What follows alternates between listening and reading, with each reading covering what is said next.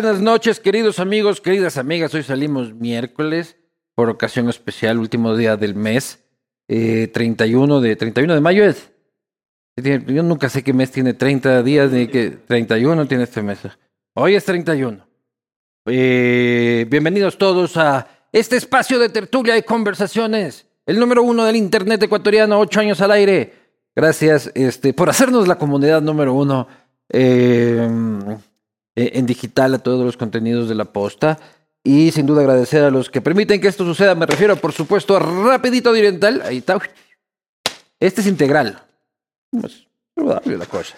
En envase eco amigable, 0% de colesterol listo en 3 minutos. La piedra angular de la alimentación de Don Anderson Boscan, latitud cero. Un emblema de la cervecería artesanal ecuatoriana. Todos la conocen y todos la disfrutan. También vino Cono Sur, por supuesto, orgánico, vino chileno maravilloso.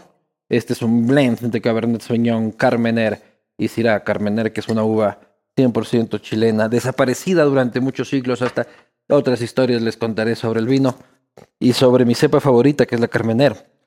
Agradecer también a Uribe Schwarzkopf con su proyecto Aurora, que está listo para la entrega en la ruta viva y así cumplida la cuota comercial procedemos a tener una conversación de política y trayectoria con uno de los encuestadores más conocidos de este país, polémico a veces o casi siempre.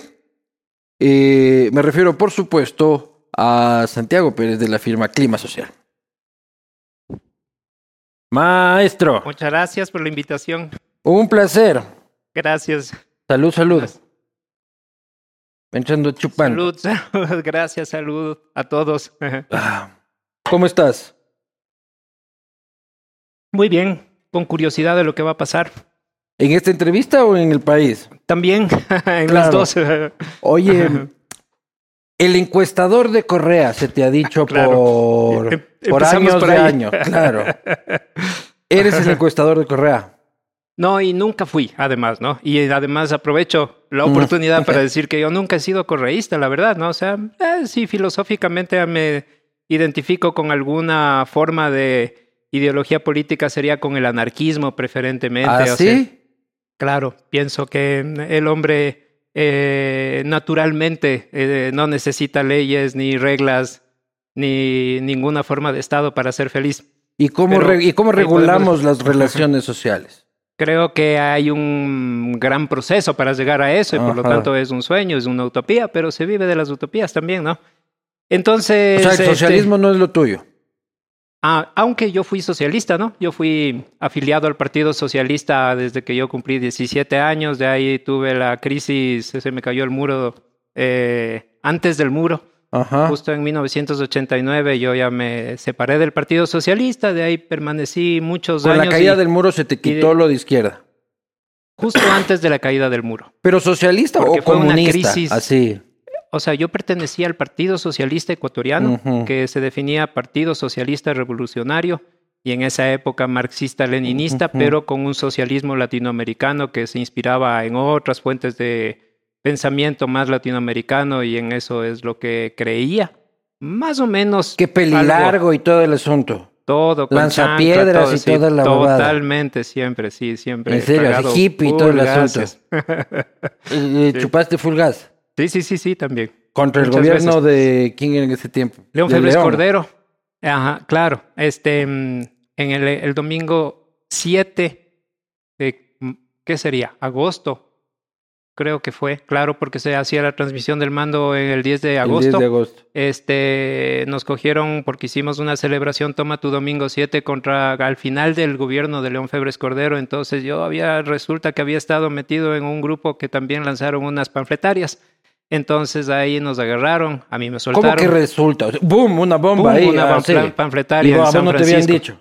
No, yo no sabía nada. Yo estaba en la pata que de los chicos que habían hecho esto y después nos cogieron los chapas, nos rodearon, nos subieron al escuadrón volante y ahí pasé, pasé por el centro un par de horitas. ¿Y qué te A mí me soltaron. ¿Y te sobaban o qué? A mí no me sobaron. Al resto sí. claro que sí. No solo por el ojito gato, han de haber dicho, a este no Eh, le sí, sobemos, sí, el- este tiene ojito Por el- gato. Por el peinadito, sí. Ah, la claro, pues. de... sí. Oye, y, y te tocó entonces a ti tu domingo 7. Ajá, sí, Claro, claro. fue al revés. Entonces, eh, bueno, eso para decir que nosotros, estudiantes, combatimos eh, al gobierno de Febres Cordero, estábamos en la militancia de izquierda, pero como todo evoluciona en la vida, o sea, pasaron muchas cosas, ¿no? Yo desde ese entonces no he tenido ninguna vinculación con ningún partido político, no soy orgánico de ninguna partido político, ni secta, ni fratría, ni hermandad, ni logia. eh, Ni hincha de la liga, ni nada. Ah, hincha de la liga es obligación Sí. religiosa familiar. Sí, sí, sí, sí. sí. Eso no hay como apostasear. Sí, sí, sí, aunque tus sobrinos, que yo los conozco, pero también son También. sobrinos, también. Uno ya está pataleando y se está haciendo del independiente. Ajá. Ahí tienes que corregir eso eh, en la Sí, tradición. al padre le toca. Claro. Oye, el encuestador de Correa, pero te pusieron esa Ajá. etiqueta, ¿por qué? Te pusimos. Porque yo en Bueno, esa época buena parte he hecho yo en eso. trabajé muchísimo con el gobierno de eh, Rafael Correa, con el gobierno de ese proceso que fue de, em, o sea, más allá inclusive del gobierno, porque también este, hice estudios para la Asamblea Nacional Constituyente, para, este, para el proceso de reforma de la judicatura, para mm, muchas otras cosas, eh, porque en esa época se hicieron muchos cambios y estos cambios involucraban muchos estudios y mucho desarrollo de pensamiento. Pero habrás cobrado bien, porque ahí había buen billete en esa época, en la revolución. Era una época en la que yo tenía muchísimo, muchísimo trabajo y también, claro, por supuesto, cobraba por mi trabajo, sí, por supuesto, Claro. totalmente, sí. Oye, pero ¿y tu relación con él cómo ha sido? ¿Y cómo era en ese tiempo? Yo le conocí a Rafael Correa un... O sea, le había conocido solamente por saludo nada más eh, previamente, pero yo- tuvimos una reunión formal cuando él ya era precandidato presidencial en diciembre del 2005. Ujú. Eh, yo en esa época andaba postulando una nueva fórmula de hacer, una nueva forma de hacer las investigaciones sociales y tenía una serie de propuestas de innovación y tal, entonces andaba cargando mi PowerPoint en disquete en esa época. este, En disquete. Ya y- CDs, hermano. presenté.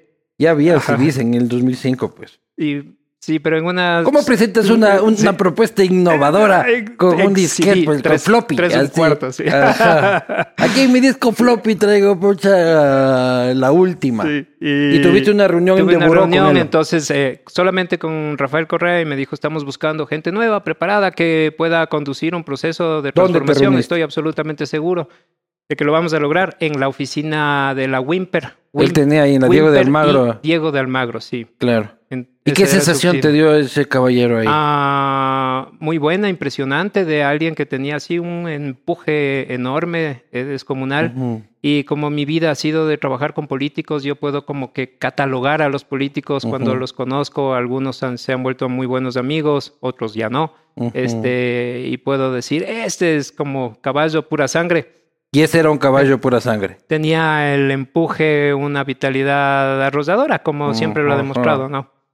Y desde ese entonces también ya se comenzaron también a manifestar eh, ciertas eh, características, manifestaciones de su personalidad, de su carácter fuerte, em, este, de una personalidad arrolladora y todo eso. Entonces yo diría pros y contras, eh, pero de todas maneras creo que, como se dice siempre en las elecciones, gana el que tiene que ganar en ese momento porque es el personaje indicado para ese momento histórico específico. Pero compartías cuartos de guerra luego con él en las elecciones. Eh, sí, formé parte de, al principio de la primera vuelta, una larga historia, y después al final de la segunda vuelta, cuando ¿Y por qué competíamos contra Álvaro desapareces ese- en ese espacio? Porque yo hice una encuesta en eh, marzo, eh, las elecciones creo que iban a ser en mayo, me parece, no me acuerdo, este, la primera vuelta, y, o fueron en junio, y en, en esta encuesta, porque las campañas eran mucho más largas, y en esta encuesta aparecía creciendo con mucha claridad Gilmar Gutiérrez. Entonces, Que nadie lo veía venir a Gilmar. que si Gilmar Gutiérrez se quedó creo que a 30 mil votos de Rafael, y además andaban con este el delirio de una sola vuelta, entonces yo veía según mis datos y mis investigaciones que el una sola vuelta era imposible, ¿no? Era no y que había un tal Gilmar posible, que estaba trepando. que estaba trepando y que Álvaro Novoa tenía todas las posibilidades de ganar en la primera vuelta. Este, otros estudios decían todo lo contrario. ¿Y eso no le gustó a Rafael?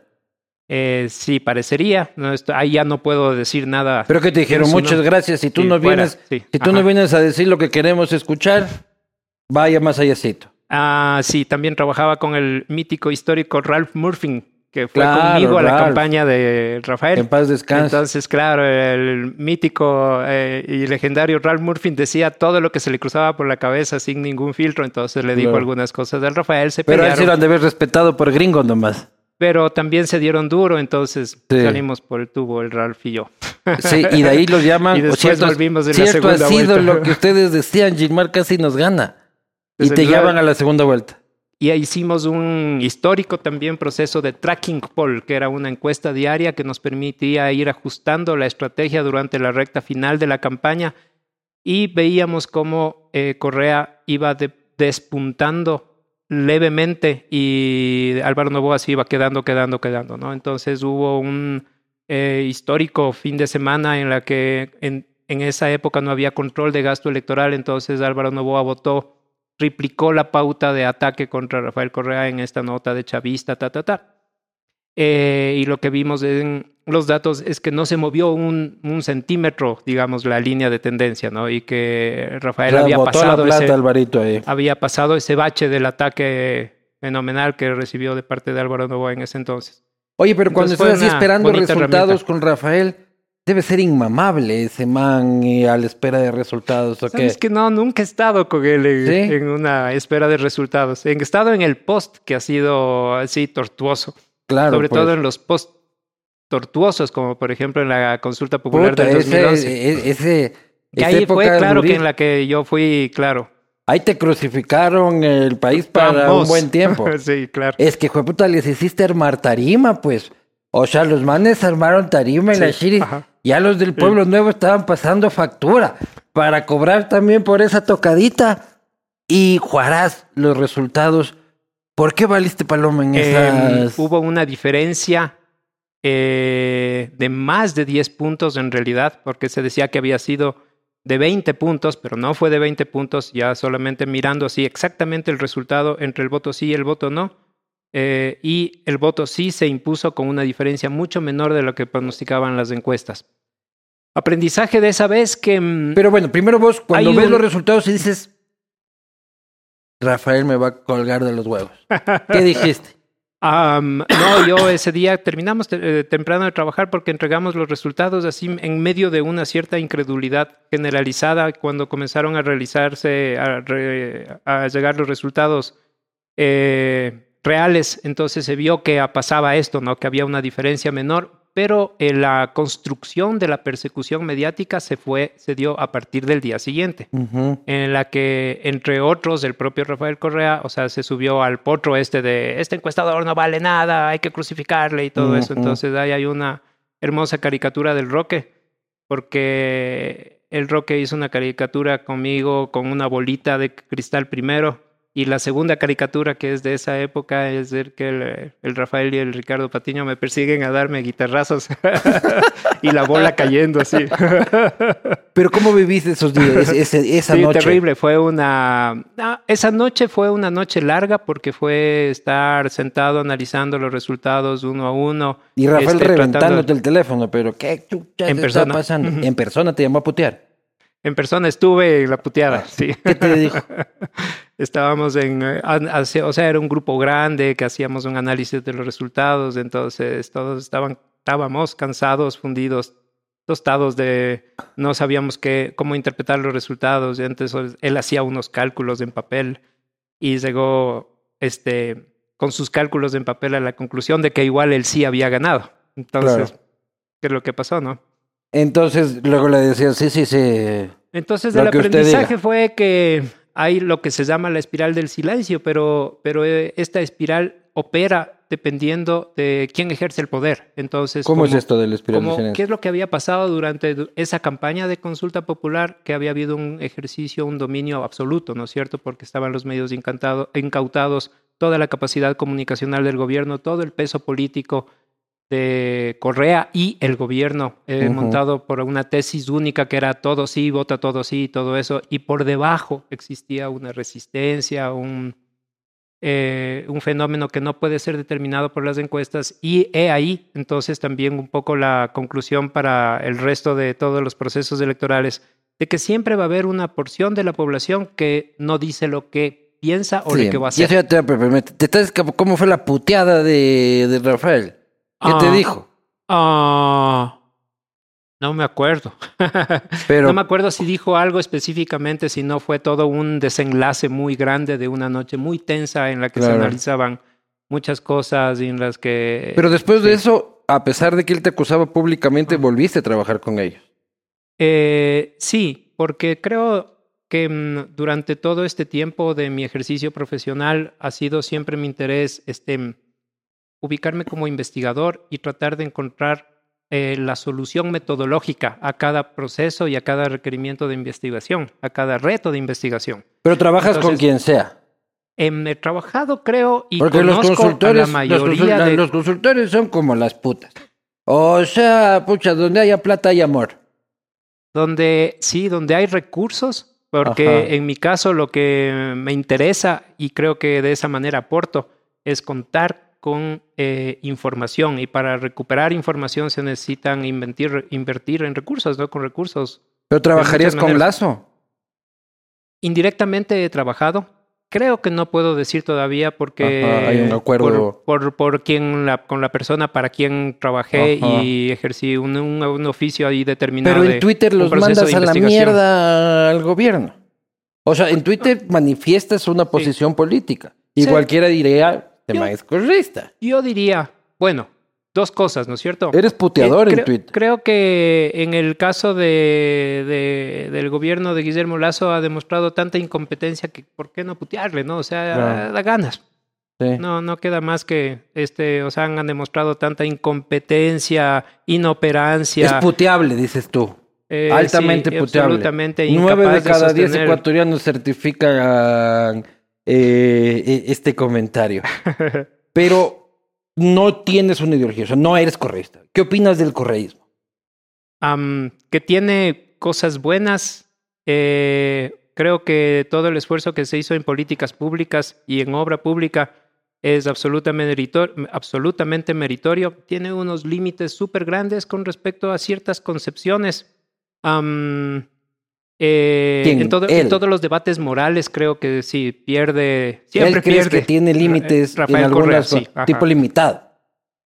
Eh, históricamente en ese, en ese nivel de debate de ciertos aspectos eh, que involucran todas estas posturas morales, ¿no? o sea, ¿cómo podría decir? Yo pienso que la moral no debe entrar en la discusión de las políticas públicas. No, él su conservadurismo y su curuchupismo es salvaje y zanja toda discusión que vaya por ahí, ¿no? Y diferencia, de lo cual también creo que eso creo que es también su límite histórico, se podría decir, ¿no? Me parece que también este, el mundo, la sociedad están cambiando tanto, tenemos... ¿Y qué tiene de, bueno, eso es lo que tiene de, y de bueno que tenía, dijiste algunas políticas Sí. O tiene bueno y malo. Lo malo son las limitaciones de este hombre. Sí. ¿Ya? Me gustaba mucho personalmente, este, cuando yo pude asistir a los gabinetes y todo eso, esa capacidad de ejercer control sobre los ministros, sobre el equipo de trabajo, que si, de, si no hubiera sido así, no hubiera sido posible hacer muchas cosas, ¿no? Entonces... Pero también se robaron una buena cantidad de billetes, ¿no?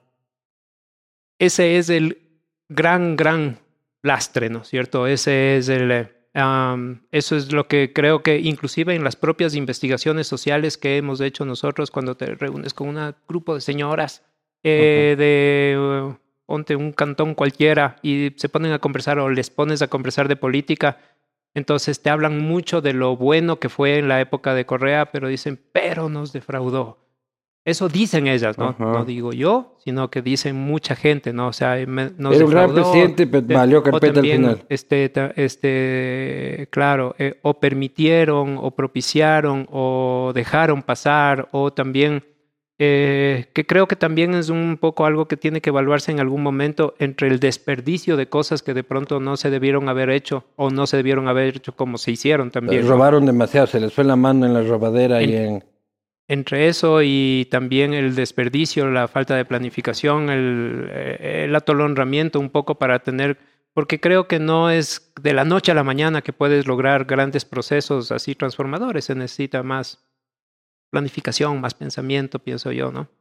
Oye, pero la gente dice, bueno, sí nos defraudó, pero la gente sigue diciendo eso. O la gente dice ahora, pucha, sí nos robaban, pero, pero había obra.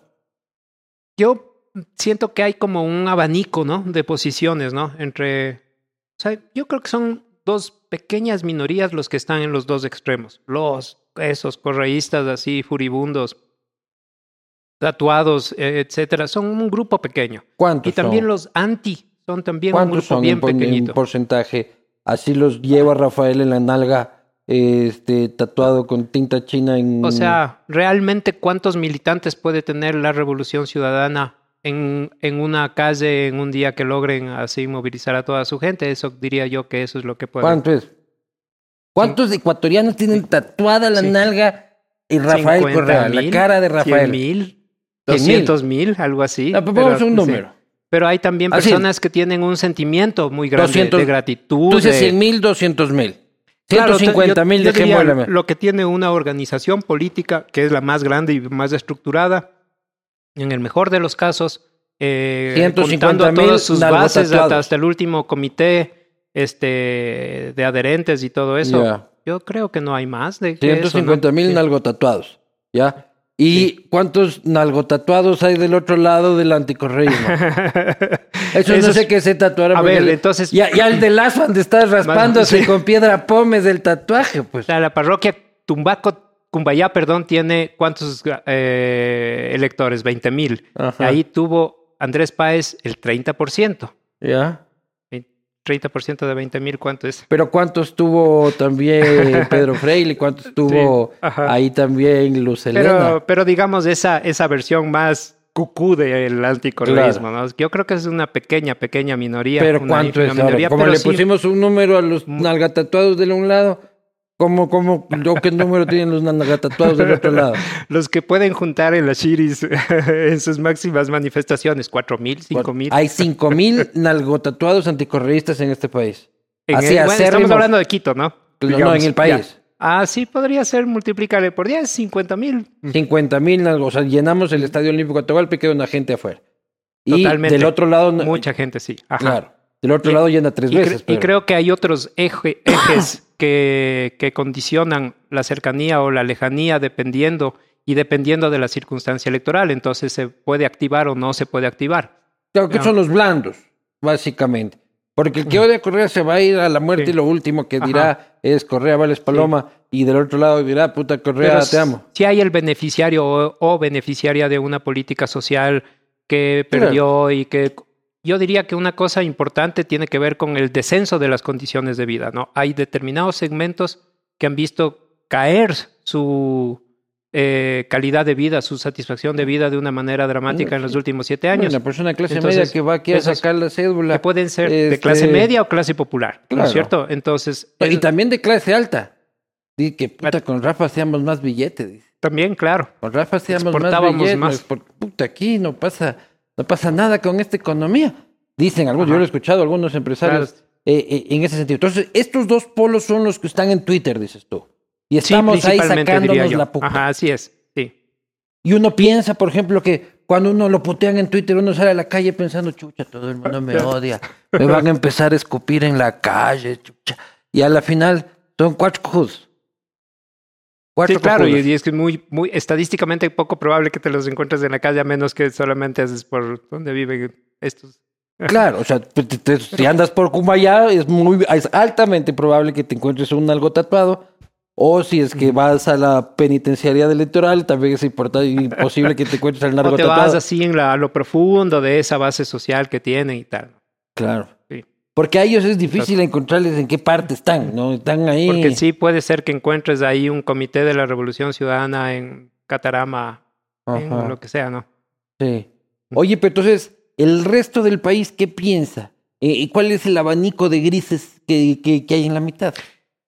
Y eso es para, con justo para pensar y conversar acerca de este escenario electoral que se nos viene, ¿no? O sea, creo que ah, van a operar ciertas fuerzas que están presentes, por ejemplo, correísmo, anticorreísmo, eso es cierto, ¿no? Eh, Pero no solamente podría ser que esta elección inaugure un nuevo cambio, eh, una desviación del eje de la discusión. Porque ¿Ah, sí? eh, por eso, un poco intuyendo eso, me parece que los socialcristianos presentan a Dan Topic para hacer un ensayo de antipolítica. Eso es lo que es, ¿no es cierto? Es un experimento. Van a ver cómo les funciona. Pero es porque una además- buena idea.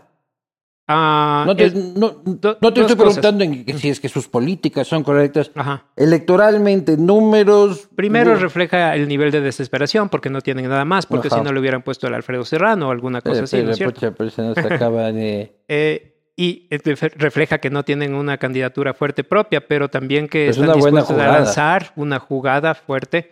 Entonces, eh, conspiren contra el bajo nivel de conocimiento y el poco tiempo del candidato, pero este podría jugar en parte a favor la base social cristiana, pero también toda esa puesta en ¿Todavía hay operación de los juguetitos digitales que parecería que va a poner en ejecución Topic, ¿no?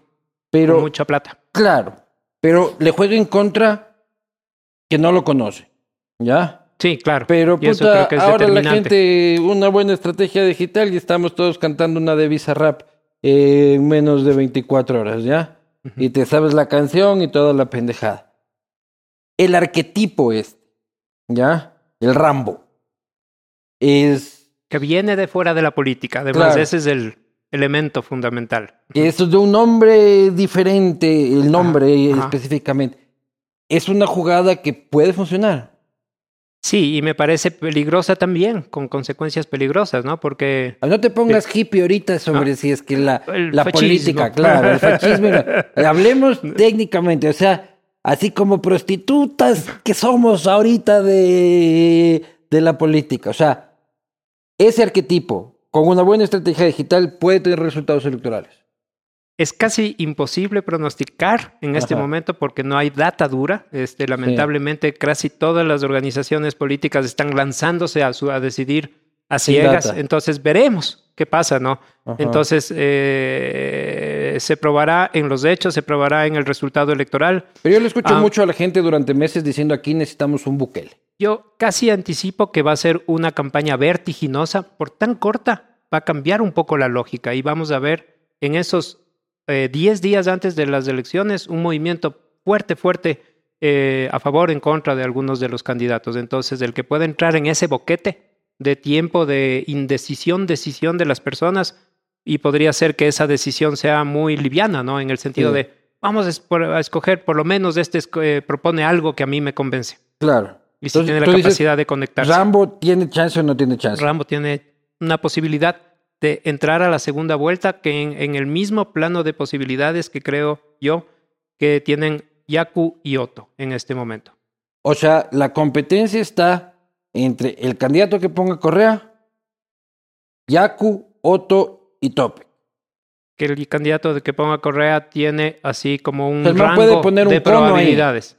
Correa puede, Puede poner ahí a, a Segismundo y Segismundo entra. Y le va a ir en el rango bajo de sus probabilidades. que le es podría ser suficiente le- para entrar. para entrar a la segunda vuelta. Si ponen un candidato más o menos bueno que recoja toda la base, creo que tendrán más o menos esta base histórica.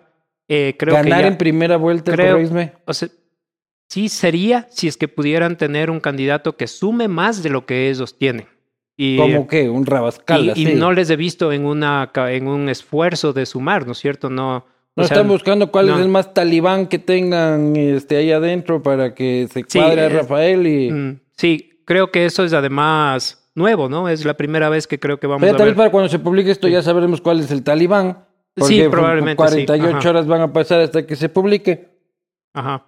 Pero el correísmo, Pero que se así pongan a Segismundo, entra a segunda vuelta. Tiene una base de votación Segismundo, sí. Ajá. Sí. claro, Segismundianos. Claro. Este, los segismundianos son. Yo soy suficientes. un muy probable votante de Segismundo. Sí.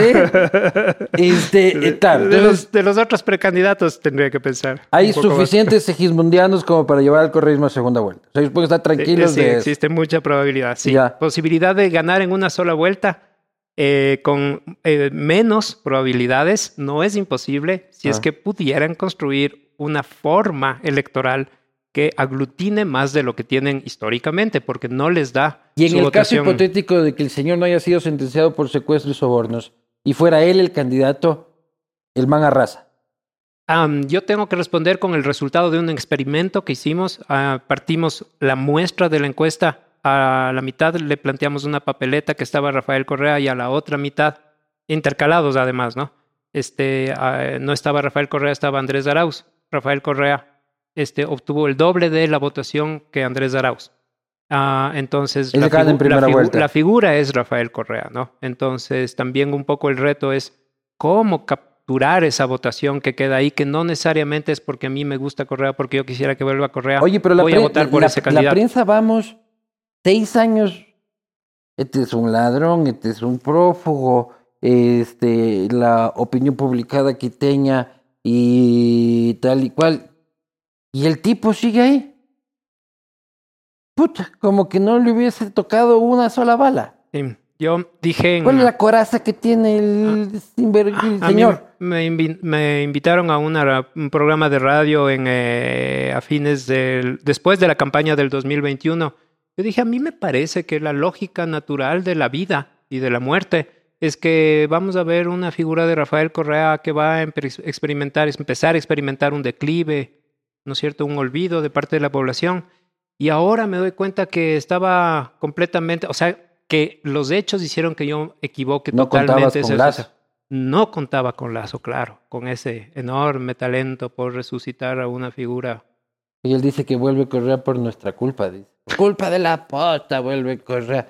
Fue puta descarada. De paso, a mí me gustaría decirte que un reconocimiento total a esa lucha de ustedes ha sido vacancísimo ver cómo se han fajado y mm, han ayudado maestro. mucho a, a, soltar algo que estaba pendiente, ¿no es cierto? O sea, necesitamos que este señor se vaya. O sea, se uh -huh. fue de la una manera, de la otra, o sea, como, Pero como se mismo va. es. Ajá. Pero estaba haciendo un daño. Sí. Pero ahora resulta que soy nalgotatuado correísta del otro lado y 15 días antes era soy el único nalgotatuado que puede Yo- pasar de un extremo al otro a la velocidad del rayo según la señora de la González Yo creo que era una, necesidad de la sociedad ecuatoriana deshacerse de Guillermo Lazo como presidente. Entonces ahí le tenemos todavía como expresidente en funciones, pero Soy un transnalgotatuado. Eso es lo que soy. era importante, era un acto simbólico importante que dio gracias. mucho eh, alivio, ¿no? Al día siguiente de, de- de- dijimos, ah, ya, ya se va, además de una vez se va a la asamblea, este, odiada, detestada. En combo, y todo eso. dices tú. En combo. Entonces, Rafael pone un Segismundo, Segismundianamente llega a segunda vuelta, ¿ya? Este. Otto. ¿Cómo ves la candidatura de Otto? Bueno, él hizo la primer, el primer grado del deber de la política, es decir, eh, es conocido. Yo me he encontrado en muchos estudios eh, bien profundamente en el Ecuador cuando hacemos, por ejemplo, esto de los grupos focales, que la gente recuerda y menciona su nombre. Dice, ¿cómo era que se llamaba este del apellido raro, lo que sea? Tratan de ubicarlo y lo recuerdan porque vino por acá. O sea, en la pandemia él hizo su gira política, ¿no? Claro, Su gira nacional. que era fotos o Gira de territorio Claro. como manda la, la ciencia, la ciencia del marketing político. Sea, hizo bien ahí, dices tú. Sí, ah, Políticamente eh, tiene- hablando. se puede expresar bien, eh, tiene buena pinta y todo eso, entonces me parece que este puede ser un candidato potable. Em, dicho sea de paso, me parece que en esta Pero campaña él es como front runner de la, del anticorreísmo, ¿no? O sea, del otro Sí, lado, y- supuestamente es el que tiene más y posibilidades. creo que va a estar muy en juego sus capacidades comunicacionales, o sea, si él puede frentear con ideas claras, con posiciones firmes, con una buena capacidad de desenvolvimiento, creo que le puede ir bien también. Y Este, no le pero- pega lo que Lenin Moreno. Sí, ese es su cruz. Claro. Pero ya la gente Es dice, como sí, estar así. Moreno vale carpeta, pero que este que volvió tanta carpeta que Moreno parece Winston Churchill, pues hermano, a estas alturas ya del, de- del partido. Pero Otto parte con más posibilidades del otro lado del correísmo. Creo yo que con un alto nivel de conocimiento y con una imagen positiva. Solo falta no cagarla, dices tú. No solamente territorio, capacidad política, Pero hay este, tiempo para poder el tejer. territorio. Ah, tiene que ser estratégico, tiene que ser apuntado, tiene que ser bien pensado. O sea, esta es una campaña en la que tienes que hacer todo lo que se hace en una campaña, pero comprimido en el tiempo, ¿no es cierto? Entonces tienes que encontrar la manera de eh, hacer algo diferente también en todo sentido, ¿no? No solamente va a ser de redes digitales. Yaku, Eh, tú le ves con posibilidades. Dice que puede entrar a la segunda vuelta, pero no comparte electorado con el correísmo. no comparte electorados, es que se lanza Leonidas Sisa para colmo. Un, un poquito sí están entrecruzados, eh, una cierta forma de electorado que busca algo eh, medio popular, eh, con un sentido nacionalista, progresista, tal vez, algo así, ¿no? Entonces está entrecruzado entre estos tres eh, votaciones. El voto de la floresta Entonces, es ese. ¿Cuál? El de es el voto de la floresta. Sí, pero también un poco más allá porque él ya tuvo la votación de la base Pachacutic, ¿no es cierto? Entonces no estoy Pero tan ahora seguro que, Pachacuti le va a decir que voten por otro, no va a decir que que voten no por sé si vayan a tener el tiempo para explicarle a su base que Yacu ya no es su candidato, si es A menos difícil, que sea ¿no? Isa. O que también las bases de Pachacutic eh, decidan votar por Yacu porque les convence más, porque les gusta eh, y tal, y porque además, si es que sigue ahí, como tiene sus habilidades performativas, ¿no? Entonces él puede hacer un par de cosas ahí simpáticas. Pero ¿cuánto es el voto de izquierda en este país? Es que no sé si sea voto solamente de izquierda, ¿no? Tal vez yo podría decir, casi me atrevería a llamarle como una nueva izquierda, un poco más como Pero entre, ecologista, eh, eh, ya, pero entre la izquierda, este, marxista, leninista, Sí, movimiento guevarista, ya, Sí, ajá. y la izquierda democrática, que ya no sé qué es, pero por decir del centro a la izquierda, ¿cuánto es el porcentaje de la votación?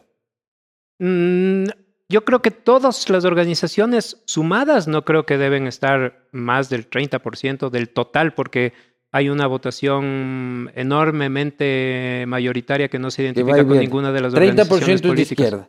¿De, derecha? De todas, digo yo. ¿Y de derecha? Mm, O sea, sumando todas, yo digo que hay un 30% Que que, tienen- que que dicen, se "Yo soy siente una izquierda ya". identificación izquierda, derecha, centro, lo que sea. Ah. O sea, el resto, en cambio, Entonces, el 70% y- puede votar un día de, de izquierda Sí. y otro día de Se derecha. han hecho bastantes estudios ahora que me dices, este, y oscila históricamente, va cambiando dependiendo de los periodos de gobierno y todo eso. Entonces, ¿qué será? Un 10 de izquierda, 10 de centro, 10 de derecha, con ciertas oscilaciones históricas dependiendo de el lustro del gobierno, etcétera, ¿no? Ajá, yo pienso que por ahí. Daniel Novoa Sin. Am, no le veo con muy buenos atributos comunicacionales a él. Este, tampoco le. Pero em, Alvarito pega, loco. le- Sí, esa sería Puta- la pregunta. Si es que Alvarito pudiera transferir esa votación, pero yo creo que Alvarito es un fenómeno único, ¿no? Por ejemplo. Es único y es irrepetible, Alvarito. Sí, claro, totalmente. O sea, los amigos, compañeros de mi hijo, o sea, lo que más saben de política ecuatoriana son es a través de los videos del Alvarito. Sí. Porque están tan lejos que dicen, y ese, muéstrame, muéstrame los videos del el que Alvarito. lucha Eso contra sí. los huracanes. Sí, ese. Pero a la es final su este, a la política. este- eh, Daniel es el Alvarito, pero el Alvarito no extrafalario, el Alvarito no como el Alvarito educadito. Y sí, y veo que su campaña está también educadita, ¿no? Porque está Ajá. haciendo unos twitters aburridísimos y todo eso. Ah, no sé, no le veo tantas posibilidades en este momento. O sea, y no tú veo crees que esta te- campaña le da porque- para hacerse conocer en todo caso Ajá. y subir su conocimiento. Porque siempre lo que te dicen los eh, consultores políticos es que lo que tienes que hacer en una campaña electoral es entrar a, a cortar, ¿no es cierto? O estás conmigo porque mm, te persuado, porque eh, te movilices a mi favor, porque eso es lo que necesitas. Y a Eh, mí no me ves posibilidad alguna. Creo que te medimos. No me Creo jodas. que no tenías ninguna posibilidad. ¿Me mediste cuándo? Cuando era posible candidato. Sí. A la alcaldía de a la Quito. alcaldía de Quito, sí. Y valí verga, dice. Sí, sí, sí. "Eh, ve, loco". Pero ¿con cuánto valí? Pero nunca hay que perder las esperanzas. ¿Con cuánto valí? pero? ¿Con cuánto valí? Menos de tres, creo. Menos de- ah, bueno, pues, pero tres ya es tres, pues lo El punto de partida pensar. del Villavicencio. digo. Claro. Tres es tres, pues hermano. O sea, hay otros que de, de- de cero salen. O hay otros que empiezan con 40 y terminan Claro. con tres. Sí. Yo digo, siempre es... Algún, algún atributo me has de dar para subir de ese tres.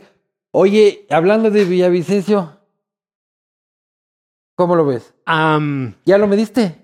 ¿Has medido ya estos nombres? Sí, ajá, en una encuesta que hicimos hace ya, creo que está desactualizada porque ¿Cuándo tenía esos y otros nombres. En- tenemos una del mes de marzo-abril. Entonces, Ya, está muy lejos y te estamos esperando que exista una definición de nombres para poder. es de esta semana, Medir. no. Ajá, de la próxima sí. semana saldrás a la calle. Entonces, no, no tenía ninguna posibilidad. Villavicencio eh, no tenía momento. en ese tiempo Ah, en ninguna ese posibilidad. ¿Cuándo, no, te, ajá. ¿Cuándo te sacaba Villavicencio, y Villavicencio ahí?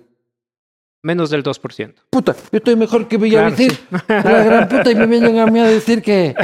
que, que- que- pasa? Pues yo te meto un bloque ahí de cinco claro. que te negocies en él, que te negocie Tele, que te agarre unas Claro, guantas sin ajá. tendencias.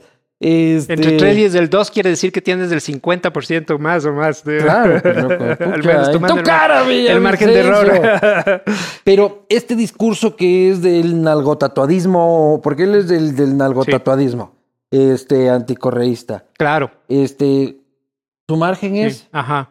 Sí, creo que tiene que ver mucho con un eh, sentimiento ugly, ¿no? O sea, del desagrado. O sea, mi vida está hecho mierda, yo quiero que todo se vaya a la mierda. No sé, no sé. Creo que representa una cosa bien. O sea, él le va a votar Diego Dark, Ordóñez sí. y poco más. Tiene que haber la senti- el, sentimiento Diego Ordóñez. Sí, tiene Tienes que estar así Tienes que profundamente en la verga y la amargado. bronca con haber nacido. Nacido. claro. Ese es el, el- el votante de Villavicencio. El que odia por, la vida. que, por lo que él Que o proyecta. voto por ¿no? Villavicencio Por o me lanzo del puente del Chicha. Sí, esas son mis dos opciones en la vida. ¿Pero por qué dices Ajá. eso?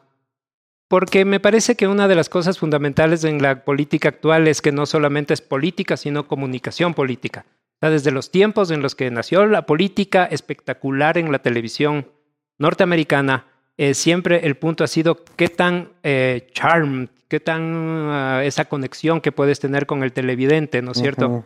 Entonces yo creo que él está vedado de ese atributo. Entonces hay- no, no genera ningún Igual, tipo de o sea, hay gente que, que no necesariamente no es ni guapa, ni bella, ni nada de eso, pero que tiene una conexión con la gente, Ah. con su público, con no su es mi gente. caso que específico. no, claro. no estoy queriendo... Claro. Oye, pero ser guapo importa. Ah, Ayuda. Sí, sí creo, este, y creo que sobre todo tener una cierta, eh, unos ciertos atributos físicos que permitan conectarse con hasta ¿Cómo qué? a veces con un cierto ideal, ¿no? O sea, en el caso de los hombres, como, ser como este, como, como- como este tremendo lomo que estamos viendo aquí. ejemplar. Tremendo lomo. Este, o sea, sí, estar en buena condición física y todo sí es importante. Sí, y en realidad los eh, políticos necesitan buena condición física para el ejercicio de la política, Claro. para una campaña que es una sacadera de madre. Bueno, Y para el ejercicio de poder no se diga. Este Y- Lazo no lo necesitaron. Ese, ese es, yo creo que es una de las partes indispensables de la política porque, eh, este, o sea, también Correa fue lo que fue gracias a una enorme capacidad física también, entre Claro. otras cosas, ¿no? Porque podía estar y de si arriba había para abajo y tal. mujeres y hombres que decían le voto por guapo.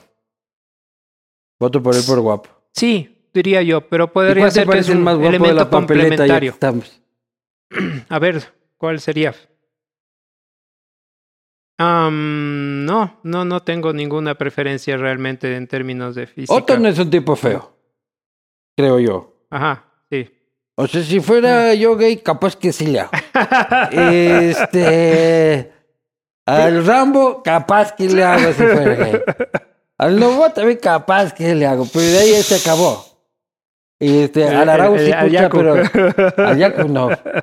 Pero A Lisa, digo, Lisa, entonces. a, a Lisa, ¿te imaginas? Sin poncho con el Lisa, no. pues. Este. Y de ahí no hay mujeres, este, no hay mujeres, no hay mujeres candidatas. En la asamblea vamos a tener la misma hueva.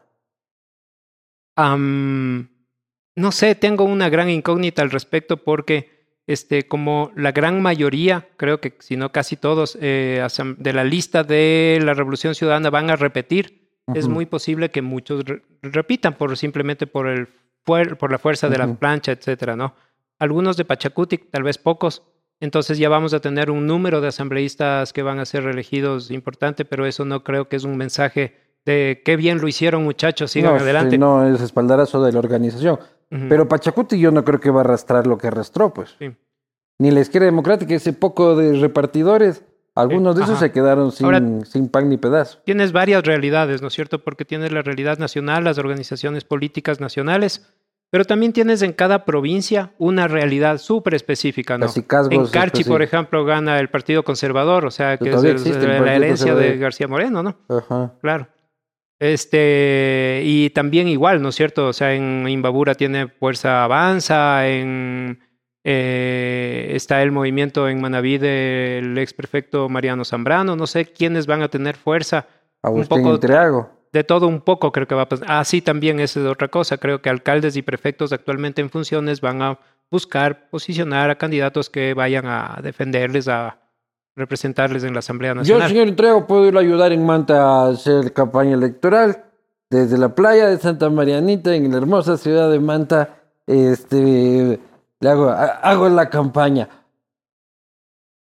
Los seccionales van a tener un rol protagónico, dices tú. Em, creo que En sí. la campaña. Sí, sí, ajá. O sea, por más que digan que no, ¿no es cierto? Pero ¿cómo? ¿En Y- la y logística además o en el hay- discurso? Hay, hay un control que tiene que, esperamos que se haga, ¿no es cierto? De que no pueden andar utilizando fondos públicos Ah, pero para la campaña ¿desde cuándo electoral. naciste vos en Pero- Noruega?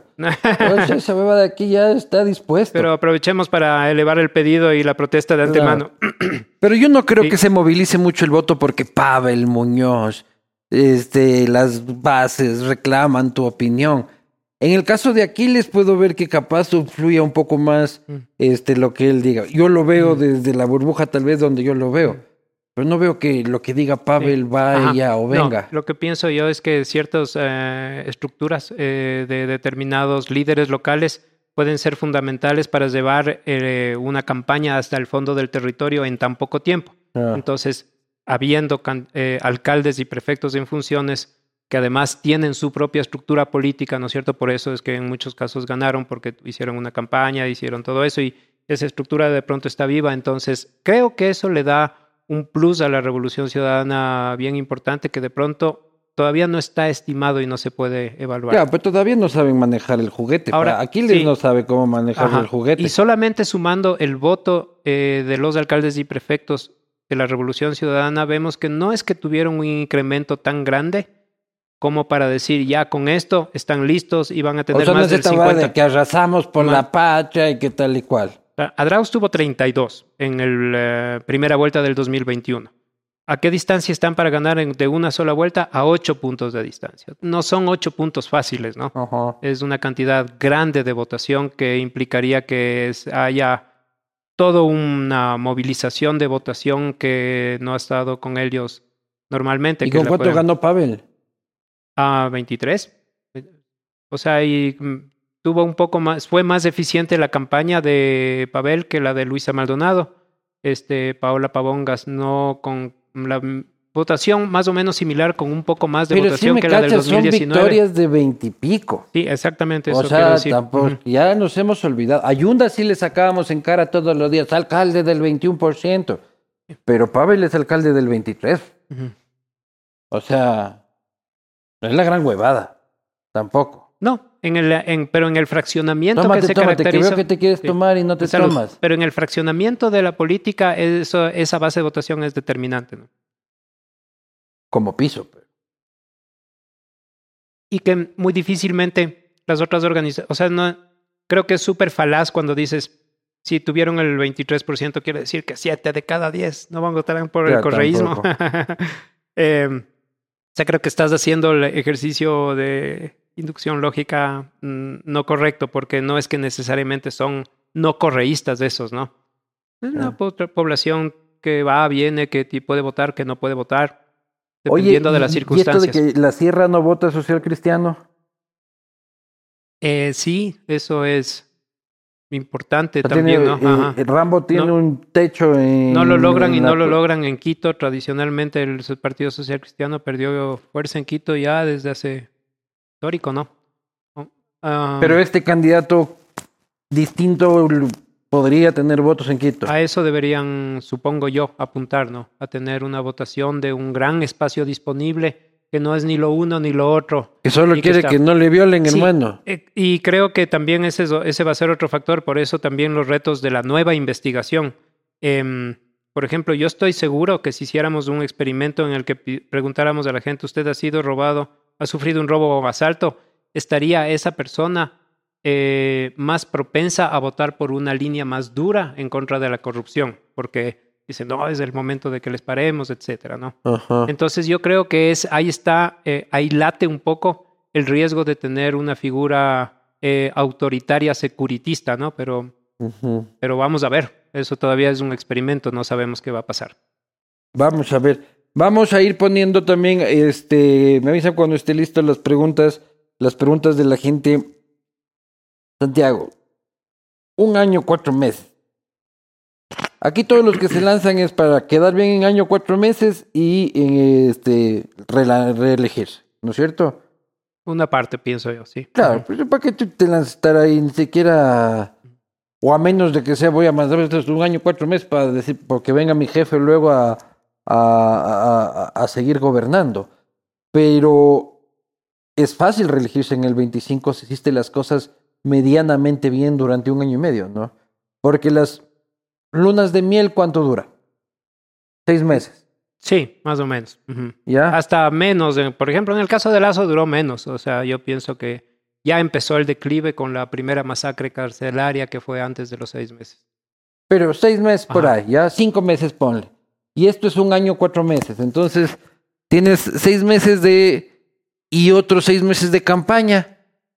Estás regalada la huevada. O sea, tienes que ser Diego Ordóñez para cagar esa huevada y no ser reelecto porque la gente no se va a poner en otro en un proceso de incertidumbre si es que ya más o menos le está funcionando este un año. Es como cuando tienes una novia así como poco tiempo o un novio. Eh, no te, no, también va a dar un chance, ¿me cachas? Pero no es como, sí, lárgate, a pasar de que estás sí. buena. Ah, no lo había pensado profundamente, la verdad es que tienes razón. O sea, esto podría ser una campaña anticipada de unas... O sea, estas elecciones extraordinarias podrían ser en realidad la campaña anticipada del 2025. Claro. O sea, uno no se divorcia el primer año de matrimonio. Te tiene que ir muy como en la verga, hermano, para al primer año decir, este, divorciémonos. No, incompatibilidad claro. de caracteres, sí. No, claro, no. te tienen que encontrar con la vecina en pleno salto del tigre, brother, para que te voten al primer año. Este, al primer año de matrimonio. Así que si no hay algún candidato que se acuesta con la vecina Ajá. y Sí, y, es complicado. Y, perder. o sea, podemos uh, aspirar y soñar de que sea un transitorio al estilo, ¿cómo era? Clemente, Clemente Yarobi, Labur, sí, pero, es pero no, tiempos, o sea, estamos en otro tiempo, en otro momento, entonces Ah. el que la, el que la tomes te la va a querer, querer quedar, eso sí es cierto. Mi papá decía, el lagarto que traga no devuelve. Entonces, complicado. Nebot está sepultado políticamente en este país. Uh, los datos dicen que es un líder en retroceso total y que no tendría ninguna posibilidad electoral. O sea, no, una y otra no. vez. Pero ¿lo ves como una figura relevante todavía? Sí, por supuesto, claro, porque tiene capacidad de mando sobre la organización política y sobre distintos sectores político-económicos. Entonces, eh, él todavía sigue siendo un stakeholder de la política ecuatoriana. Pero sentado en su casa en Mocolí recibiendo gente. Básicamente, pero no en O sea, en la calle sí, ya no te levanta un voto. Sí, no, sí, y además inclusive las eh, manifestaciones que hizo, o sea, subido en la moto ahí cuando estaba en la campaña de la Cintia y todo eso, ah, ya no quedaba bien, ¿no? Ya no. Claro, o sea, ya señor, bájese de ahí, por sí, favor. usted no está para eso. Ajá, sin el- casco, ¿dónde, además del ¿Dónde están los nietos? Este... Muy bien, vamos ajá. a ir a las preguntas de la gente. Gracias. Ah, me falta Guillermo Lazo Mendoza. No sé si Así lo es que- ubicas a ese man, loco. ¿Y qué dice que se lanza? loco? O sea, hay que odiarlo profundamente a Guillermo Lazo para decirle, Guillermo, lánzate. Sí, creo que también eso habla de, de la ceguera que ocurre cuando estás en el poder, ¿no? O sea, esas paredes de medio metro que tiene Carondelet, hechas de adobe este, del siglo no sé cuánto, eh, creo que enseguecen un poco mucho o mucho a la, a la gente que está ahí metida, entonces le deben estar llenando la cabeza de que él tiene posibilidades o de que al menos el partido puede salir ganando arrastrando asambleístas y todo eso, ¿no? Creo está aniquilado. Creo pero, que ya pero, sí, desaparece. pero me parece que es un pensamiento delirante, entonces, pero todo puede pasar también, ¿no? O sea, es, podría ser que lo tengamos de candidato, ¿no? No nos sorprendería. Vamos a las preguntas de la gente. Gracias, Motorex. ¿Por qué se alejó de Correa? Javier Ah. Serrano. Correa se alejó de mí. ¿Por qué te alejaste? A ver, yo soy un poco toro suelto, la verdad. Siempre Ah. fui, siempre fui, esa es la verdad. Entonces, eh, no, o sea, nunca he sido parte de un inner circle de toma de decisiones. Yo participé en muchas decisiones, fui testigo de muchas decisiones en la primera parte del gobierno de Correa, pero después todo se fue haciendo más grande, también hubo más competitividad, más competencia y todo eso. Entonces, Em, creo que para 2016 ya no estaba yo como que en la misma posición, se podría decir. No es de que le podemos mandar un selfie de Y- tu teléfono. no, Ya. no tengo el teléfono. No, no. Yo tampoco. Eh, y, am, y bueno, en mi caso personal, pero creo que eso es casi intrascendente, no creo que se han de haber dado ni cuenta. Yo estuve muy involucrado con lo del Yasuní, con la de la consulta del Yasuní. Yo pensaba que era buena idea para el gobierno de Correa, era bueno para él este, lanzar la consulta. Pero él dijo, no, más vale No. plata en mano que pajarito volando, literalmente. Más vale plata en mano que guacamayo volando. Eh, que- nunca mejor dicho. Este, la consulta de la gana el Yasuní. Ah, dependiendo cómo de salga, consulta, de- dependiendo cómo salga la pregunta y también podría estar ahí articulado un eje de la campaña del Yaku también, entonces habría que ver. Claro. Sí, ajá. Em, pero también, de todas maneras, yo creo que es absolut sigue siendo absolutamente legítimo que nos pronunciemos y si gana el sí, eh, la voluntad de dejar el petróleo bajo tierra, hay que encontrar la manera de hacerlo. Entonces, es una voluntad de la gente que hay que respetar, Siguiente como los toros y todo eso. Que diga los datos reales de aceptación de la Asamblea Nacional, la que acaba de ser mandada a la casa. Ah, no tengo nada actualizado. Eh, me hubieran contado hacer un estudio justamente después de la muerte cruzada, pero yo siento que este, si, a, a ratos escucho ¿no? de alguna gente que si algo bueno hizo Guillermo Lazo fue mandar a la asamblea a su casa. Entonces creo que se anularon mucha, mutuamente y, mm, y por eso digo yo que es un gran reto esto de a esta nueva asamblea en la que regresan algunos asambleístas les toca recomponerse, sí o sí, porque no hay más remedio, ¿no? Oye, ¿la tecnología los va a terminar reemplazando a ustedes? La Eh. inteligencia artificial va a terminar con el oficio de encuestador. O sea, no sé si exactamente la inteligencia artificial es posible que muchas cosas hayan cambiado. Ah, nosotros creo que mm, hemos logrado avanzar con la tecnología y hemos desarrollado mejor la investigación gracias a la tecnología. En el caso del Ecuador, no se puede dejar de hacer todavía la encuesta en hogar, a visitarle a la persona, a la señora que está lavando en el patio de la casa pero ahora para yo, como preguntarle. está la seguridad, te cierro la puerta en la Sí, cara. pues, nosotros tenemos mínimo un asalto, un robo, una pérdida de un dispositivo electrónico, algo en cada operativo de campo. No, pero digo, mínimo. cuando le vas a abrir la puerta, le vengo a hacer una encuesta. Sí, hijo sí, de es muy difícil, así es. También, Claro. ajá. Como le tengo un minuto Estamos- para hablar de Cristo, fuera Pero- también, hijo de madre. Pero ¿qué te dicen los cristianos y qué decimos los encuestadores? Ahí mismo estamos. Necesitamos estar ahí justamente. Están Además. al mismo nivel que los, que, que los Todo- testigos de sí, Jehová. claro. Ahora vengo a traer la, puerta, palabra del señor Santiago Pérez. Este tiene un minuto para escucharla. Siguiente pregunta. Ajá. Gana la revolución, la presidencia. Ya, bueno, ya respondimos esto. Sí. Siguiente. Posible, pero no, posible, pero difícil. Difícil. Siguiente. ¿Cuál fue el innovador cálculo que hizo para que Arauz salga ganador en la segunda vuelta? Cierto que le pusiste ganador a Arauz en la segunda No, vuelta. nosotros pronosticamos un empate, Empate técnico, técnico. porque eso es lo que salió en el estudio y de acuerdo con la norma. Pero decías un Decía, empate técnico, es- pero luego salió Virgilio en la tarima a decir clima social. Dice que tenemos puta Sí. 1.7 puntos y, arriba. y por lo tanto mal hacía en decirlo, porque no era confiable y no era probable, ¿no? Entonces, en pero ese ahí fue caso Virgilio dice- a hacerte la virgiliada. en ese caso, sí, también, Correa también lo dijo, no tenemos encuestas que dicen que hemos ganado. Em, pero, mm, Pero la diferencia fue grandota, Polo. casi cinco puntos. Sí, ajá. Que Chivos decías que el, otro, Nuevamente. que el otro ganó con 1.7 y el otro ganó con 5. Nuevamente es un efecto de sesgo que ocurre en las estimaciones. Pero que es que que la que gente te, tener- está, te está metiendo el dedo en la boca de urna. Eh, ocurre en parte, sí, pero no solamente, no solamente es un engaño deliberado, sino también es un ocultamiento vergonzante, se podría decir, ¿no? Puta, pero O sea, es entonces una con eso, ¿cómo les creemos a las encuestas? Eh, y no le pueden sí, poner confianza, hijo de puta, ¿por Hay que- quién votaste? Hay que partir de ese margen de incertidumbre. Primero, por lo tanto, no hay que considerar las encuestas como la última palabra. Es nuestra obligación como investigadores seguir desarrollando nuevas herramientas, nuevos experimentos que nos permitan ir ajustando, porque si no, la otra alternativa es que nos quedamos a oscuras. Em, Claro, pero fallar en siete, la encuesta de Twitter. fallar siete, siete puntos es puta mucho. Pues. No debe ser. Debe, hay que corregir esos errores para tratar de tener este, el menor error posible, pero siempre está cambiando tanto la sociedad, el mundo, la política, que aparecen nuevos fenómenos incontrastables. Entonces eso se ha visto a lo largo de la historia de las encuestas de los, desde la década de los 50. En el año no sé cuánto, George Gallup hizo una encuesta de un millón de personas entrevistadas y falló.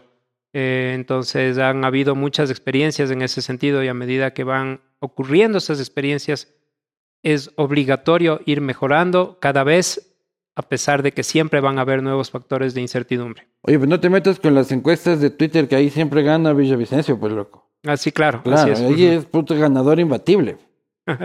y lo peor es de que cogen, y los medios, y hay medios medio serios que cogen y, y luego imprimen, así, según la encuesta de Twitter. Villavicencio es el... Villavicencio arrasa con todo. Claro, ajá, sí.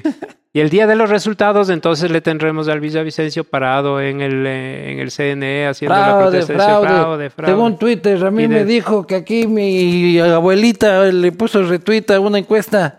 Descalificando más al sistema político de lo que ya está. Ya te dijeron, Villavicencio, no andarás con, con tu encuesta de Twitter. Siguiente pregunta. Y última, la principal, ¿qué ha pasado con las encuestadoras que ahora presentan cualquier cosa? ¿Es fallo de método, venderse o qué? Oye, también hay ahora cualquier cantidad de mm. encuestadoras. Una encuestadora Patito de Asoma, este, con cojudo que salió de la Facultad de Matemáticas anteayer. Sí, yo creo que el CNE debe controlar más y mejor, totalmente. Hay un reglamento que debería mejorarse, que debería ser volver más estricto. Eh, Creo que en el país hace falta más investigación de la opinión pública pública, es decir, no hay una universidad, no hay instituto de opinión pública que pueda aportar datos que respondan un poco más a un cierto equilibrio y del que los privados podamos engancharnos además, ¿no? O sea, por ejemplo, la determinación de nivel socioeconómico, algunas otras cosas. Un INEC de la opinión pública.